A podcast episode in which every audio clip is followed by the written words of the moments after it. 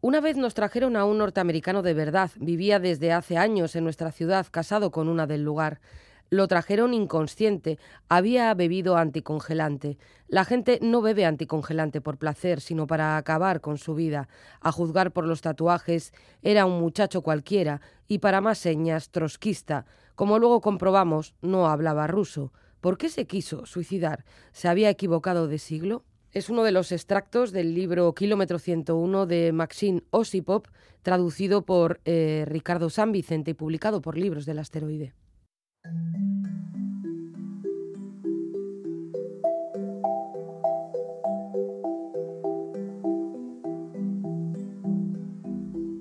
En la Unión Soviética a los condenados por delitos políticos se les prohibía, entre otras cosas, vivir a menos de 101 kilómetros de las grandes ciudades. Así se desarrollaron pequeñas poblaciones como Tarusa, la población en la que se sitúan la mayoría de los textos de este libro, que pasan por anotaciones, reflexiones y diría yo que a veces desahogos. El autor de Kilómetro 101 es Maxim Osipov, un escritor nacido en Moscú en 1963. Licenciado en medicina en 2005, abandonó Moscú para recuperar el trato directo de los pacientes y, o con los pacientes y se estableció en Tarusa. Osipov comenzó a publicar en 2007 y ha obtenido un reconocimiento internacional con libros como Piedra, Papel, Tijera. Considerado heredero de Chekhov, quien también fue médico, es un escritor que nos ayuda a entender la Rusia actual, con la que, hay que decirlo, él es muy crítico. En este libro que hoy nos ocupa, las anotaciones arrancan en 2006, cuando llega feliz, motivado, a Tarusa. Allí se va a encontrar con un panorama en el que destacan varios problemas. En primer lugar, dice que los sentimientos más habituales entre los pacientes y también entre los médicos son el miedo a la muerte y el poco amor a la vida. En segundo lugar, el poder, dice, se divide entre el dinero y el alcohol, es decir, entre las dos encarnaciones de la nada.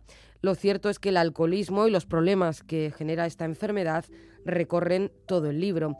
Osipov nos muestra también el funcionamiento de la sanidad rusa, en la que parece indispensable contar con la ayuda de mecenas y filántropos, un sistema en el que la corrupción además está presente a través de mordidas o sobrepagos, por ejemplo. La burocracia, por supuesto, es también referida. En nuestro país, comenta, la intrincada legislación nos protege con mayor efectividad de los cambios a mejor.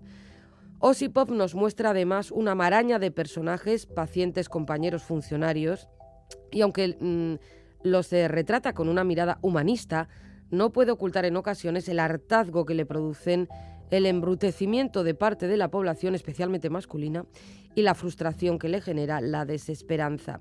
En Kilómetro 101 nos ofrece también la crónica de un viaje a un congreso, que es en mi opinión un congreso médico, que es en mi opinión el texto más chejoviano de todos y que no tiene desperdicio. El tiempo avanza en la narración a través de las notas del autor y llegamos hasta la pandemia y las vacunas y continuamos hasta la invasión de Ucrania que romperá la vida de Osipov ya que decide abandonar su país. Nosotros, y con nosotros me refiero a quienes nos hemos marchado, largado, huido del país al poco de que Rusia hubiera atacado a Ucrania, odiamos la guerra, odiamos a quien la ha desencadenado y no teníamos previsto abandonar el país. Kilómetro 101 ofrece en definitiva un personal retrato de la Rusia de Putin condicionada aún por el peso del pasado soviético.